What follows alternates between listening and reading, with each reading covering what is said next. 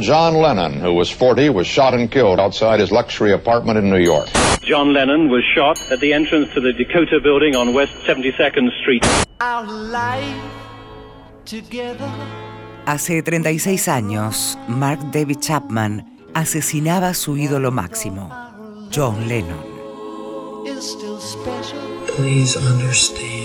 Por favor, entiendan. Lo siento, lo siento.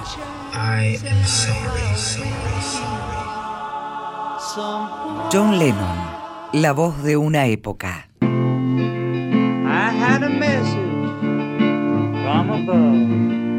Aquí en la calle 72 de Manhattan, en Nueva York, la mirada incrédula de miles de personas tratan de encontrar el porqué, lanzándose hacia el interior del edificio donde fue prácticamente ejecutado John Lennon, a la edad de 40 años. Lennon llegaría a la gran ciudad a principios de la década del 70. Allí viviría junto a Yoko Ono y su hijo John. Estuve caminando por las calles los últimos siete años. Ella me dijo, sí, podés caminar por las calles, pero no será sencillo. Caminaba unos pasos y siempre esperaba que alguien me hablara o saltara sobre mí. La gente se me acercaba a sacarme una foto o para saludar, pero no para fastidiar. John mantendría con su tía Mimi la última charla telefónica, 24 horas antes de morir.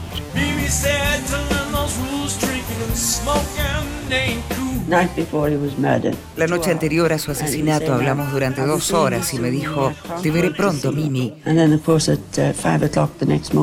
Y la noticia llegó a las 5 de la mañana. Si pensé que estaba muerto, no creo que lo haya entendido totalmente. La muerte de Lennon generaría profunda conmoción en el mundo entero. Yoko Ono reflexionaría sobre ello años después. Había una sensación de premonición ahora que pienso en eso, pero yo estaba muy preocupada por él.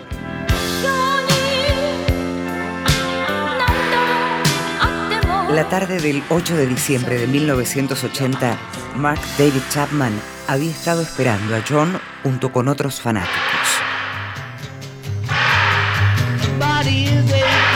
Doce años después, el asesino de Lennon reconstruiría lo ocurrido aquel día en una entrevista con Larry King, desde la prisión de Attica en Nueva York, donde cumple cadena perpetua. Salió del edificio y el fotógrafo Paul Goresh fue el que me empujó y me dijo, esta es tu oportunidad. No te firmó el álbum. Anda, anda. Yo estaba muy nervioso. Estaba frente a John.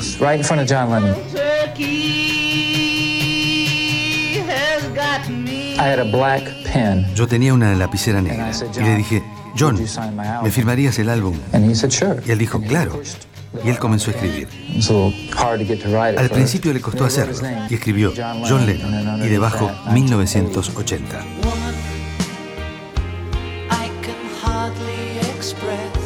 John y Yoko habían presentado Double Fantasy apenas tres semanas antes. Con un ejemplar de ese disco autografiado, Chapman aguardaría el regreso del músico que ocurrió cerca de las 22.50. Tenía el arma en el bolsillo. Sabía que iba a disparar.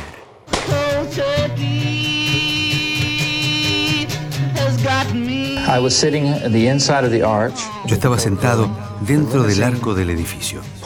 La limusina se detuvo. John salió y creo que me reconoció. Acá está el tipo al que le firmé el álbum, dijo. Caminó y me pasó. Di cinco pasos hasta la vuelta de la calle, apuntando con mi arma calibre 38. Y le disparé. Cinco tiros a la espalda. Chapman observaría inmóvil la escena, enajenado. Minutos después sería arrestado. Escuchaba una voz dentro de mí que me decía, hacelo, hacelo. Y luego del suceso, era como que la cinta de la película se había roto. Estaba en shock, con el arma en mi mano derecha y el portero José lloraba y me sacó el arma de mi mano. Fue muy valiente.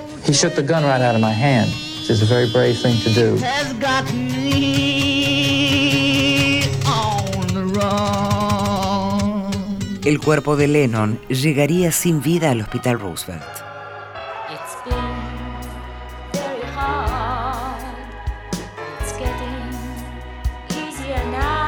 Esa misma mañana, John había sido entrevistado por la cadena RKO sobre su nuevo disco, en el que pregonaba eterno amor por su esposa y su hijo John. Cuando yo estaba cantando, escribiendo y componiendo esto con ella, visualizaba a toda la gente de mi edad. Les canto a ellos. Les digo, acá estoy ahora. ¿Cómo están ustedes?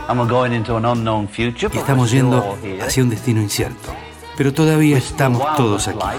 Mientras haya vida, hay esperanza. Hay esperanza.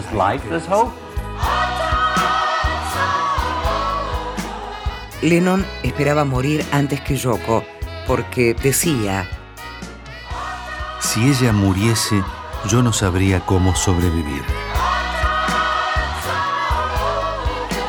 John Lennon, la voz de una época. Una producción de contenidos, Radio Nacional.